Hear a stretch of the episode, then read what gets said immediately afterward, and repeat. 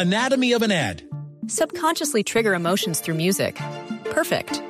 Define an opportunity. Imagine talking to millions of people across the U.S. like I am now. Identify a problem. Creating an audio ad is time consuming. Offer a solution. Utilize cutting edge AI. Imagine creating all that in under 30 seconds. Well, we did to create this ad. To learn more about AI in the audio industry, download the white paper from audiostack.ai.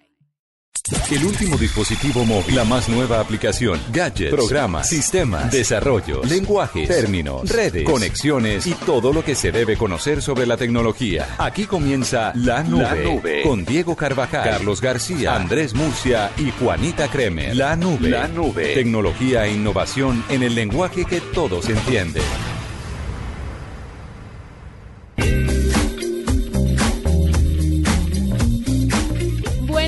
Noches, ¿cómo están? Ya casi vamos a jugar contra Brasil. Oiga, qué semana tan larga y tan tensionante. Qué ansiedad, ¿cierto? ¿Ustedes han sentido la misma ansiedad que yo? ¿O soy solo yo? No, te puedo medir. Aquí hay 3.000 personas sin uñas. Todo, todas las conversaciones de estas 3.000 personas en el Campus Party giran en torno al partido. Ah, pero entonces sí están pendientes. ¿Se acuerda que ayer hablábamos y usted decía que no tanto?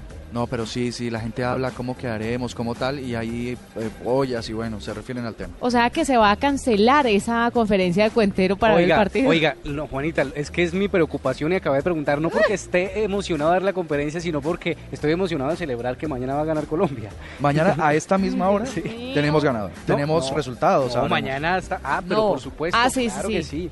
Pero entonces venga una cosita y es que eh, yo hablé con la, con la con la organización de Campus Party y le dije, oiga, ¿qué va a pasar con las conferencias? Uno durante la durante la eh, el- la transmisión del partido que es de 3 a 5 y otro después de las 5 porque imagínese usted que va a ganar Colombia y entonces ¿qué vamos a hacer? Nos vamos a ir a celebrar. Entonces me dijeron, estamos considerando cancelar algunas conferencias. Yo les dije, yo no tengo ningún inconveniente en que la cancelada sea la mía. No, tienes Porque que darle la por- oportunidad no, a la gente que te porque- escuche, ve. Por supuesto que por, Que por- la por patriotismo, caray. Entonces Claro. estamos en esa en ese asunto de reacomodar. Hay un horario disponible que es eh, sábado 2 de la mañana. El auditorio está libre. Eh, pero pero ahí en Menga. A mí me parece, sí. o en Juanchito. Venga, para los que no saben, es un sitio, de es co- como una zona de rumba en Cali. Muy interesante. Pero, pero o, o a Juanchito, ¿vos qué, qué- vos qué decís? No, yo me quedo en Venga como ¿Sí? para no ir tan allá, la verdad. Ah, bueno, bueno. Y entonces, ¿le parece más bien en vez de estar hablando de rumba y esas cosas que usted no debería estar hablando porque se fue fue a trabajar? Si nos cuenta sobre las tendencias. ¿qué es lo Claro está que sí, por supuesto. En la nube, tendencias con arroba Carlos Cuentero.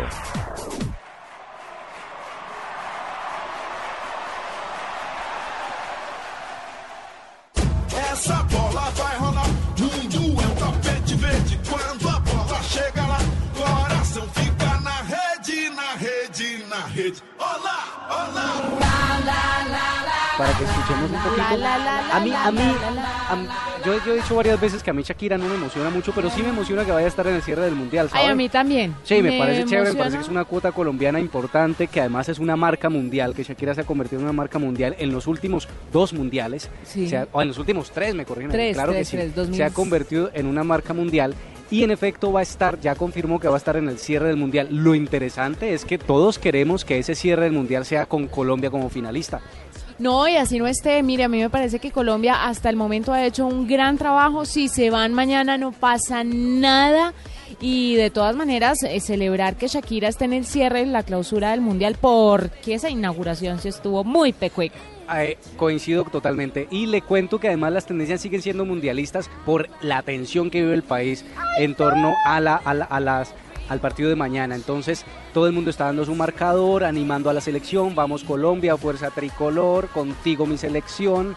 Cualquier cantidad de tendencias en torno al apoyo a la selección colombiana y además las discusiones en torno a la ley seca y al día cívico, porque se siguen dando eh, em, em, datos de cómo las ciudades o los alcaldes están adoptando medidas para poder llevar la fiesta de fútbol en paz. Entonces hay ley seca, hay pico y placa, hay día cívico o tarde cívica que se Mire, ha conversado en hablando de la tarde cívica, a mí me parece que como ya el alcalde eh, dijo que hay tarde cívica en Bogotá, no debería haber nube porque a mí me parece supremamente delicado salir de la casa después del partido. Yo estoy Es poner en Yo estoy riesgo, absolutamente de acuerdo. es poner en riesgo de verdad a las personas que trabajamos para este programa. Juanita, de acuerdo. O Lo sea- vamos a conversar con nuestro director. Eh, es una noche de nube, ¿por, ¿por qué? O sea, por- Les, no, yo les elevaré, le elevaré, estoy Ah, con- coincido con ustedes. Pero venga, mire. Se lo elevaré a Gallego. Mire, pongan, póngale atención. Uno, el to- el- los tragos y la gente enloquecida. Estoy de acuerdo. Imagínense si ganamos. No, sí, sí. sí. Dos, no va a haber taxis. Oiga. Tres, va a haber eh, pico y placa. Cuatro, no van a, no va a tener ganas de venir a trabajar. Cinco, Lo me más voy a iba- emborrachar en mi casa. Para Oiga, respetar y, la y ley an- seca. espérese, espérese, eh, pero no me dejen por fuera una tendencia que no tiene nada que ver con fútbol, pero es Andrés Felipe Arias y ha sido sí. tendencia porque la- ha, con- ha sido condenado, Sí. no, se, no se sabe a cuántos años, pero, pero ha sido condenado y además ha sido culpable, señalado culpable de agroingreso seguro, peculado por apropiación para beneficiar a terceros. Andrés Felipe Arias Uribito Y aunque- y ha sido tendencia hoy en Colombia. Y aunque no ha sido tendencia, a Suárez le, re- le rebajaron la pena, ¿no? Sí, la FIFA. Pero me Bueno. parece sensato, me Sí, parece sí. bien. Ahora usted se imagina, perdón, eh, ya para terminar la sección de, de- de- de Tendencias. tendencias, pero usted se imagina un clásico donde en el lado del Real Madrid estén Gareth Bale, Cristiano Ronaldo, James y Falcao, y al otro lado Luis Suárez y Cuadrado. Oiga, Sí, buenísimo. me sí, imagino sí, sí. mordidos los de este lado. ya volvemos en la nube. Esta es La Nube. Solo por Blue Radio, la nueva alternativa. En la nube de Blue Radio, el mismísimo virus.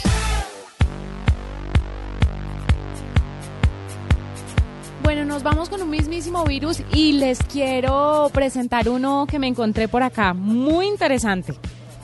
No sé ustedes qué opinen. Miren, se trata de un portal en internet que es, eh, ustedes lo pueden encontrar como rt.com, que dividió a los 32 países participantes en la Copa del Mundo para saber cuáles selecciones fueron las que tuvieron sexo y cuáles no.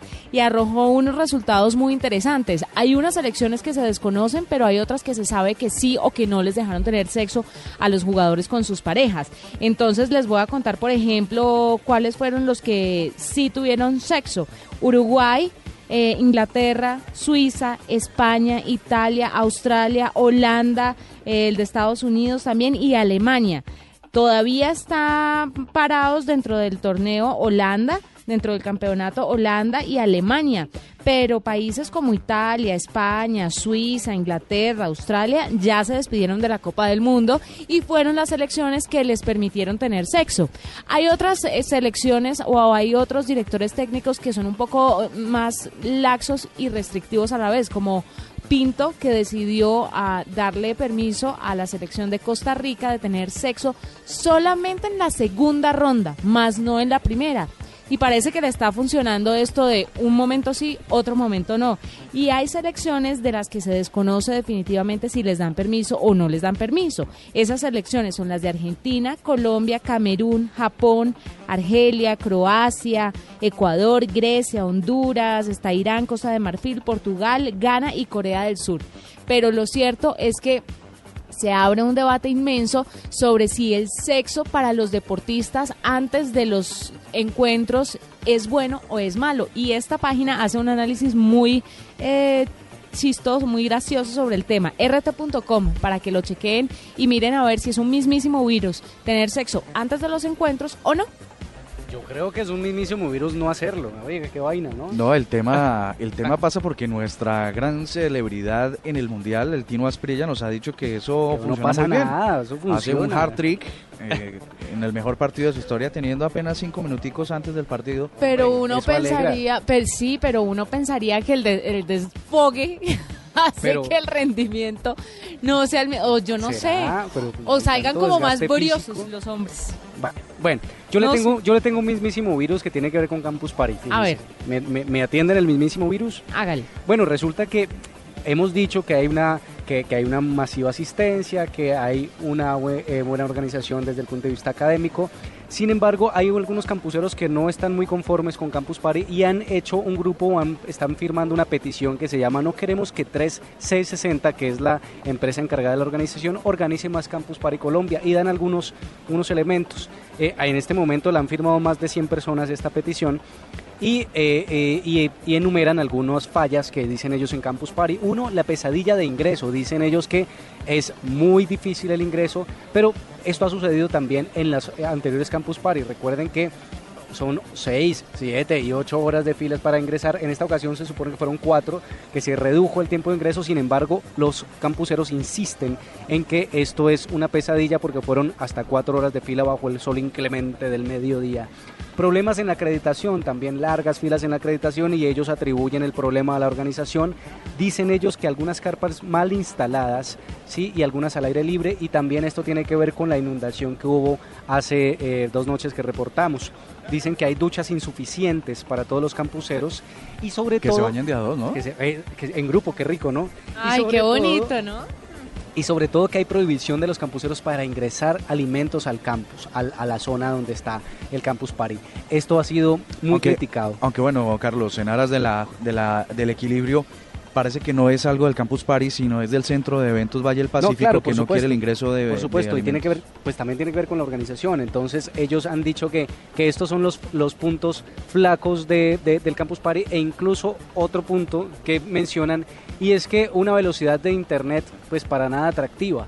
Que si algo ha caracterizado Campus Party en el mundo es que aquí los campuseros navegan a velocidades exorbitantes, pues no es tanto en este momento y dicen ellos que hombre, que hubiera tenido una mejor velocidad de conexión eh, para poder navegar aquí en el Campus Party. Entonces, pues en aras de la equidad, este es mismísimo virus y les comparto los requerimientos o las quejas de los campuseros desde el Campus Party. Yo les tengo una chiquita, tiene que, como, como estábamos hablando hace un rato, hoy el día en el campus tiene que ver con, con ciberseguridad, ciberguerra y todo lo demás.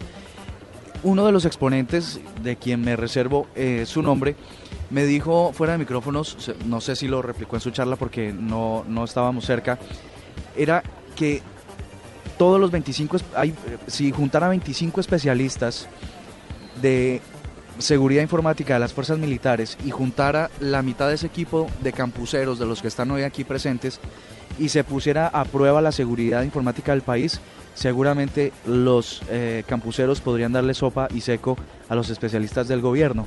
Eso refuerza un poco la, la teoría de que nos hablaba eh, el, ma- el maestro Restrepo acerca de seguridad informática. Yo creo que estamos expuestos, creo que hay muchas cosas de- de- de la parte digital de este país que siguen estando en riesgo y creo que no le hemos dado el suficiente interés que necesita. Ya pues, ahí está el mismísimo virus. Escuchas la nube. Síguenos en Twitter como arroba la nube blue. La nube blue. Blue Radio, la nueva alternativa. Esta es la nube. La nube. Tecnología e innovación en el lenguaje que todos entienden. Bueno, Carlos y Andrés, ¿por qué no me cuentan los invitados que van a hablar sobre esto del proyecto de Mintic? ¿Qué tal? Cuenten pues. Estamos en este momento en algo bien interesante. Habíamos hablado ya en la nube de esta tecnología que está usando eh, Mintic eh, y, el, y, el, y el proyecto Cine para Todos de llevar a personas con discapacidad visual a disfrutar del cine. ¿Usted se acuerda que hablábamos de eso en la nube? Sí, claro, nos sorprendía muchísimo ah, porque era difícil explicarse cómo, cómo de, de cara a ellos, cómo, cómo se recibía. Pero chévere que nuestro invitado de hoy, Carlos Andrés, nos explique de- desde, desde él cómo recibe la tecnología y cuál es el alcance que tiene. Tenemos aquí una sala dispuesta para ver una película. Es un grupo de personas con discapa- discapacidad visual y cuéntanos cómo va a funcionar esta tecnología según desde tu perspectiva. Bueno, Cine para Todos es la oportunidad que tenemos de brindar entretenimiento a las personas con discapacidad visual y auditiva a través del formato de audiodescripción, donde las personas con unos audífonos pueden escuchar la narración de todos los elementos gráficos de la película. Pues podrá disfrutar de la película, podrá no perderse ninguno de los eh, momentos, ninguno de los eh, factores claves de, la película y la va a entender mucho mejor, mientras que las personas con eh, limitación auditiva pueden disfrutar de la película con los subtítulos en español. Pero les cuento, les cuento que estamos con Adriana y Adriana Pulido es la líder también de la iniciativa de Cine para Todos aquí en el Valle del Cauca. Adriana, cuéntanos cuántas personas están siendo beneficiadas con esta iniciativa y qué es lo que hemos venido a hacer al Campus María. Bueno, nosotros con esta iniciativa buscamos beneficiar a 1.200.000 personas que presentan discapacidad visual en el país. La iniciativa Convertir básicamente lo que hace es brindar a las personas con discapacidad visual, sean personas ciegas o con baja visión, una herramienta de software lector y magnificador de pantalla. ¿Qué nos permiten estos software? Utilizar las aplicaciones que cualquier persona utiliza en su computador. Lógicamente estas herramientas nos ayudan a hacerlo de forma autónoma. Y pues también aquí es importante decir que en Cine para Todos hay una aplicación llamada WhatCine que se puede usar en los dispositivos móviles, en los smartphones, eh, para disfrutar también de las películas, digamos en lugar de los, de los audífonos, pues que lo quiera lo puede descargar y utilizar. Qué bueno, ¿cómo, eh, ¿me repites el nombre de la aplicación? WhatCine. WhatCine se descarga en cualquier tienda, en Apple y en Android, en Exactamente. Google Play. Sí. Perfecto. El dato está buenísimo. WhatCine para las personas que tienen discapacidad visual y auditiva. Entonces, para poder disfrutar de películas, pueden descargar esta aplicación WhatCine. Muchísimas gracias, Adriana. ¿Tiene alguna pregunta, Andrés? No, decir que estamos encantados de que el gobierno y el Estado a través del Ministerio de las Tecnologías incluya a los beneficiarios, porque solo son ellos los que tienen, eh, tienen el conocimiento y tienen la, la necesidad explícita con la que estos programas pueden ser potenciados y hacerse cada día mejor. Estás escuchando La Nube en Blue Radio y bluradio.com. La nueva alternativa. En la nube de Blue Radio, El Gallo.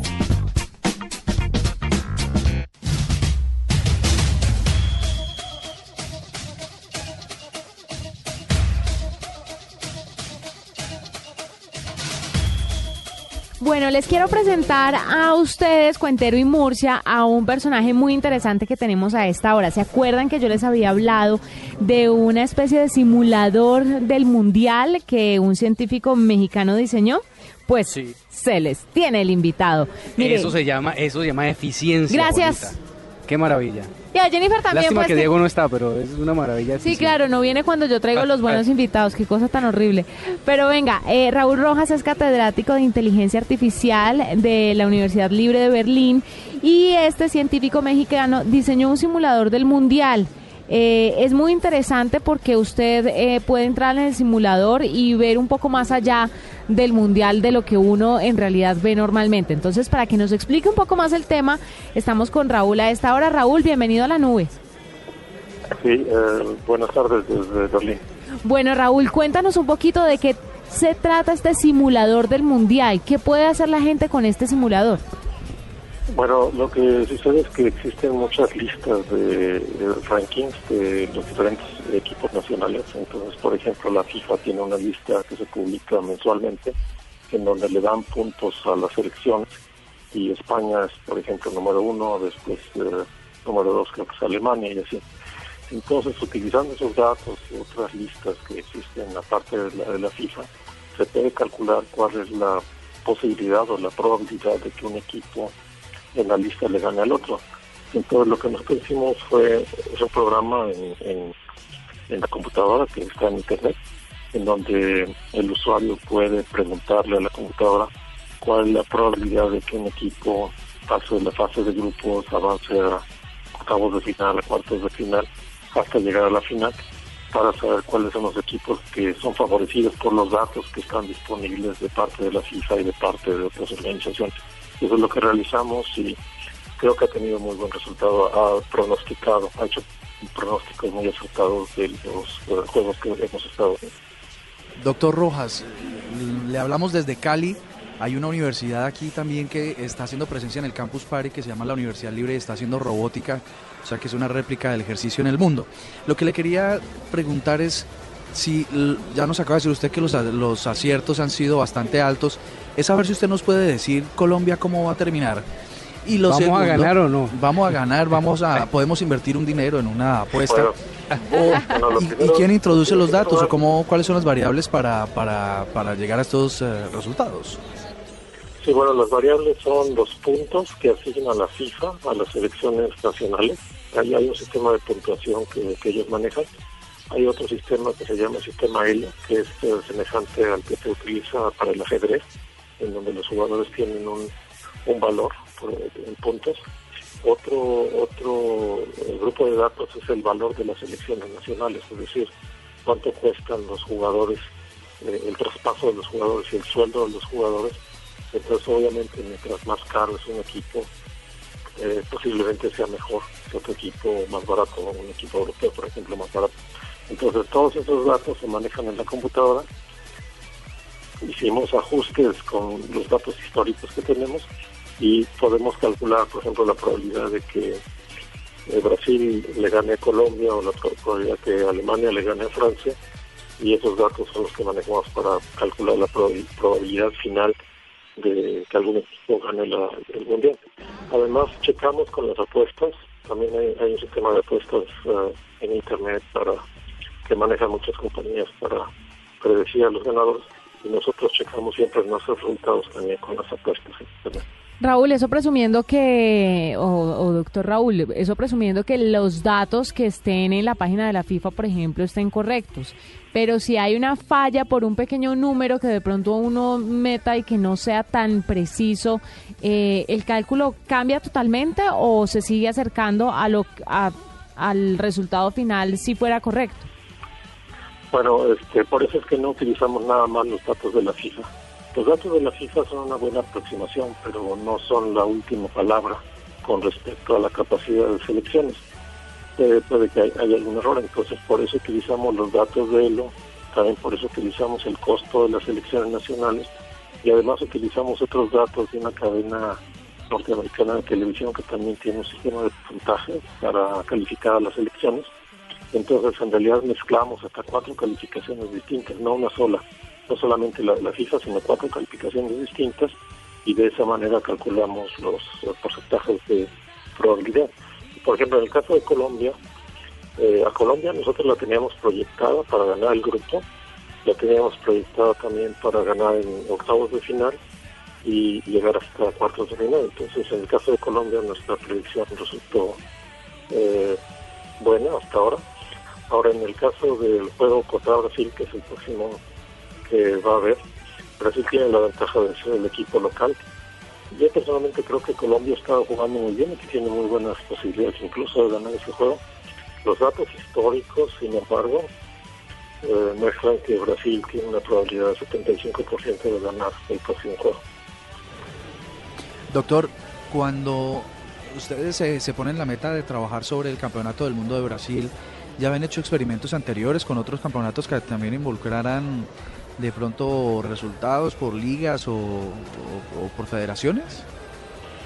Pues eh, no, este es nuestro primer simulador. Ha habido otros simuladores que se han hecho en Internet, eh, pero basados solamente en un tipo de indicador. Por ejemplo, en Alemania ya había un simulador que utilizaba el valor de las elecciones nacionales. Con ese simulador, eh, la predicción de 2010 fue que iba a ganar España porque era la selección más, eh, más cara en ese momento. Eh, este, esta vez ese simulador eh, basado en el valor de las elecciones no funcionó porque España la eliminaron completamente en, la fase de grupos y por eso nuestro simulador no utiliza un solo criterio, sino que utiliza una lista de criterios, cuatro criterios, incluido también el criterio de la ventaja para el equipo local y además el, el usuario puede asignarle pesos a esos criterios. Si yo, por ejemplo, dudo de la clasificación de la FIFA y que el equipo está subvaluado, puedo bajar el peso de la clasificación de la FIFA en el, en el cálculo total y ver qué pasa entonces con los números que salen del simulador. Don Raúl, ¿y usted calculó lo de México? Lo de México sí fue... Déjeme bueno, decirle México- que lo de México me dolió como si fuera mexicana. Sí, bueno, a México lo teníamos proyectado para quedar en segundo lugar en el grupo, que fue lo que sucedió. Ajá. Eh, lo teníamos proyectado para perder con Holanda, eh, especialmente con sucedió. Eh, pero realmente creo que México jugó mejor que Holanda ese partido y además este, la caída de Robo en el final que fue clavado fue lo que propició la pérdida de México. Entonces, a mí me, hubiera gustado que México avanzara más porque estaba jugando bien, pero eh, realmente lo que decían los números es que Holanda era la favorita para ganar ese partido. Ay, Dios mío, ojalá los números también se equivoquen en el caso colombiano. Eh, Raúl Rojas, catedrático de inteligencia artificial en la Universidad Libre de Berlín, que nos habla sobre el simulador del Mundial, donde ustedes pueden entrar y hacer sus cálculos para lo que queda de este campeonato. Muchas gracias por estar con nosotros y por contarnos un poco sobre el tema. Sí, muchas gracias y mucha eh, eh, mucha suerte a Colombia en el próximo juego contra Brasil. Dios lo oiga, muchas gracias. Para los que quieran entrar, eh, está en www.worldcup-simulator.de. Así pueden entrar al simulador. ¿Qué tal Murcia y Cuentero? Pues Juanita, está muy bien porque, aunque bueno, los datos de la FIFA también son, son, por eso le preguntaba el que cuáles eran las variables, porque los datos de la FIFA no nos dan favoritos, pero esto está en contra de, de lo que está pasando, ¿no será? Sí. Yo la verdad no entendí. Qué pena con ustedes, pero yo entro al sitio web y yo no entiendo el simulador de qué va. Porque es que además no sale el resultado de Colombia tan raro. No, no, no. Pues la verdad intenté escuchar detalladamente al profesor, navegué el sitio, pero la verdad el sitio no me da mayores datos. ¿No le da mayores datos? Es por lo que usted lo está leyendo en- seguramente en Germany. ¿Será? ¿No? Bueno, entonces lo voy a leer. No, está en inglés. ¿Está en qué? Ah. Perdón. Está en inglés. No, es que él, te- él tiene una muletilla, ¿no? Juanita, Sí, pues sí, sí. entenderás. Él tiene una, male- una muletilla. Una muletilla que no es muy chévere al aire. Sí. Qué vaina, ¿no? Bueno, Pues cariño, inténtalo otra vez porque porque vale la pena. Igual si si don Raúl ha dicho, si el señor o el profesor Raúl ha dicho que pues sobre todo México dio como favorito a Holanda sobre México, debe ser que, que también nos puede dar el, el ejercicio con Colombia. En serio, para el final del programa deberíamos hacerlo a ver qué Vale. tal, qué tal nos va. Vamos a cacharrarlo aquí mientras tanto. Hagan. Listo.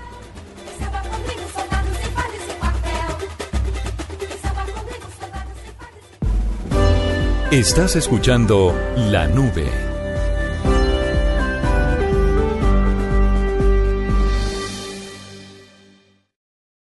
No por ser quickie es malo.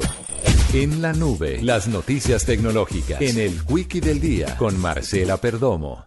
Buenas noches a todos. Buenas noches a todos. Soy Marcela Perdomo y este es el Quickie Tecnológico de hoy. A new era has begun. Una startup especializada en software desarrolló un dispositivo que funciona como radar de proximidad para que vehículos como bicicletas o motocicletas puedan identificar los objetos que están cerca a ellos. Backtracker es un aparato que cuenta con sensores de movimiento y proximidad que se coloca en la parte trasera de la bicicleta y desde allí no solo ayuda a ser visible a la persona, sino que le permite detectar los objetos que tiene cerca, los cuales se verán en el dispositivo móvil del usuario con datos como la distancia y la velocidad. El dispositivo, que se puede sincronizar con un smartphone a través de Bluetooth, se encuentra en etapa de desarrollo con una campaña de crowdfunding en la cual se espera recaudar 226 mil dólares para poder lanzar el Backtracker al mercado.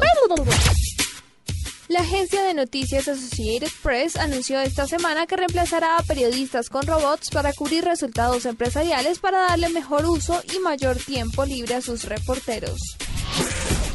Un grupo de investigación conformado por científicos de la Universidad de Harvard, Stanford, Sydney y el MIT consiguieron construir un sistema circulatorio humano con ayuda de una impresora 3D. La Asociación de Exhibidores de Cine del Reino Unido anunció la prohibición de las Google Glass en salas de cine con el argumento de que pueden grabar video, lo cual puede servir para vender copias piratas de las películas. Para la nube, Marcela Perdomo, Blue Radio. Esta es La Nube. La Nube. Tecnología e innovación en el lenguaje que todos entienden. Bueno, estamos en Cali con muchos invitados, ¿no? Murcia y, y Cuentero.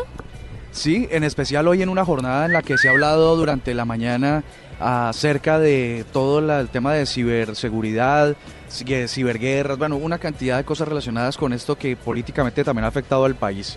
Y tenemos a uno de los speakers más importantes de la jornada, su nombre es Jaime Andrés Restrepo, y cuéntenos, Carlos. Ya, ya le cuento quién es, experto en seguridad informática en Latinoamérica y está participando aquí. Él es ingeniero de sistemas y telecomunicaciones de la Universidad de Manizales, aquí en Caldas. Y acabó de salir de la conferencia, lo agarramos y lo trajimos para acá, para la estación de Blue Radio, porque nos va a contar, pues pues, primero, qué, de qué se habló en, en- en- Campus Party eh, con respecto a la seguridad, pero, pero- pero además cuáles son las inquietudes del público, porque vimos que le preguntaron muchísimo.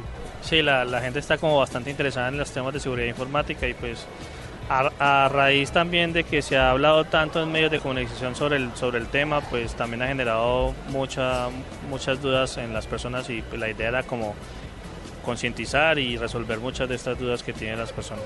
Yo hay dos escenarios importantes. Uno, el primero era un escenario eh, corporativo, más bien como de defensa nacional, como el asunto de esto que hemos acudido nosotros a lo que le llamamos el espionaje y hemos tenido muchos episodios. Y por otro lado, había unas o ciertas inquietudes desde el punto de vista personal, de mi seguridad personal, como en las redes sociales, como mis perfiles, cómo aparezco. ¿Qué, qué, más hoy en esta, en esta conversación? No, todo pesa, todo pesa porque pues a la final el Estado son las personas y las personas si no se preocupan por su seguridad pues, pues vamos a tener un problema grande ahí. Pero tanto seguridad nacional en, en, cuanto a ciberdefensa es importante como también la seguridad personal de, las, de, de cada ciudadano es vital. Bueno, en realidad estamos tan mal, Colombia está tan mal parada en el escenario internacional como para recibir un ataque externo, hablando en términos digitales, o inclusive para defenderse. ¿Está bien? ¿Cómo está parado? Pues en realidad frente a Latinoamérica, Colombia está más adelante que muchos países. El problema es que eh, el referente no es Latinoamérica, el referente son los países europeos y las grandes potencias. Que son los que nos podrían eventualmente que son los que podrían eventualmente atacarnos si es que no nos han atacado ya y no nos hemos dado cuenta. ¿Será posible eso, que, tengan ya completa información nuestra y nosotros todavía no nos hemos enterado? Es muy posible, es muy posible que eso esté pasando en este momento y nosotros acá tranquilos de la vida. Bueno, en el talento colombiano, con, el, con la gente que tenemos en el talento, usted es dueño de una compañía que se llama Dragon. Dragon Heart. Dragon Heart, eh, especialista en seguridad. Seguridad informática. Eh, ¿Estamos nosotros con el suficiente talento colombiano para enfrentar estos retos de, la, de la tecnología o tenemos que importar talento? No, no. En este momento Colombia tiene muy buenos profesionales en cuanto a seguridad informática. El tema es que no se les dan los espacios suficientes para que se den a conocer. Entonces son muy pocos realmente los, los que se dan a conocer y los que realmente están trabajando por la seguridad del país. Muchos estamos trabajando de forma independiente o, para organizaciones eh, privadas o para organizaciones gubernamentales, pero como empresas privadas.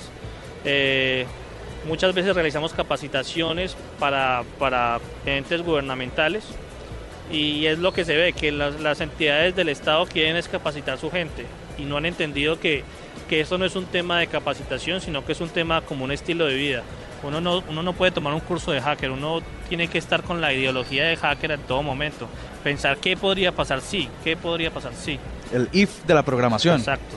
No tiene toda la razón, es, tiene mucho sentido lo, lo que nos dice Jaime, y es que eh, quieren capacitar a unas personas que entraron a las fuerzas militares o a las entidades eh, públicas sin ninguna intención, mejor dicho, yo creo que no sabían operar Word, pero como ahí el, escalamiento tiene que ver con, con, ciertas habilidades, terminan metidos en un tema que no es lo suyo. Pero venga, yo le tengo una pregunta ahí más, más, más directa y es en efecto, ¿cuál es, el, ¿cuál es el punto débil de la seguridad en Colombia desde el punto de vista estatal? No, son muchos los puntos débiles, empezando por el desconocimiento muchas veces eh, eh, la gente no sabe que está vulnerable, la gente no sabe hasta que les pasa cosas. En Colombia se empezó a hablar sobre seguridad informática cuando les empezaron a atacar. Eh, recordemos el caso de la registraduría, cuando el sistema de votaciones fue vulnerado, cuando empezaron a atacar tantas páginas gubernamentales, la gente está de Anonymous y todo ese tipo de cosas. Ahorita que le está empezando a haber tantos problemas de, espionaje eh, por cualquier X o Y razón, pues entonces están empezando a preocupar, pero es como un proceso reactivo, no, no proactivo la gente se preocupa cuando le pasan las cosas y no, y no se está preocupando antes para que no les pase.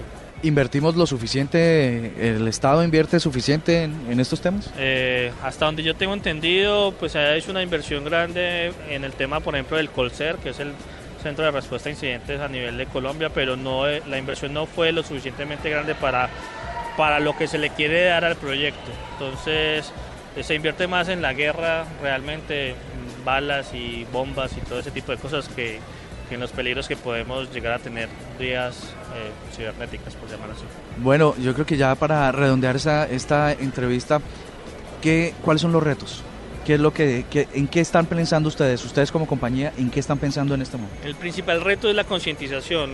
Muchos medios de comunicación tratan de o sea, por su afán de, comunicar noticias, eh, le dan una imagen al hacker que realmente no es. Un hacker es un investigador, una persona que le gusta eh, aprender lo máximo sobre un sistema de información y cualquier otra persona que se salga de esos lineamientos ya sería ya pasaría a ser un delincuente informático o un mercenario como lo quieran llamar pero pues no no va como con la filosofía hacker les recomiendo ahorita más tarde eh, Matías Cas un argentino amigo también va a hablar sobre sobre este tipo eh, de cosas que es la filosofía hacker y, y- y cómo podemos llevarlo como un estilo de vida Realcemos la figura del hacker, no es el malo. el hacker es, si no hubiera hacker no habría internet, empezando por ahí. Ah, Desde el principio empezó alguien que se, que se preocupó por hacer eh, comunicar las computadoras, ya sea a nivel militar o, o- o lo que fuera, como nació el ARPANET y todo este tipo de cosas, pero fueron personas que se preocupaban por crear cosas y no por destruirlas. Entonces eso es lo que es un hacker, una persona que crea, no, no que destruye. Bueno, profesor Jaime Andrés Restrepo, muchísimas gracias por estar en la nube de Blue Radio. Muchas gracias a ustedes por la invitación. En la nube de Blue Radio. Cambio de chip. Bueno, y para cerrar, ¿qué les pareció un cambio de chip? Lo voy a hacer. Ustedes no hablen, por favor, Murcia, calladito. No les voy a admitir a ustedes ninguna consideración o sugerencia. Hoy voy a hacer yo, y solo yo, en el tema de la música. Colombia Caribe de Francisco Sumaqué, para cerrar esta edición de la nube, porque mañana juega Colombia.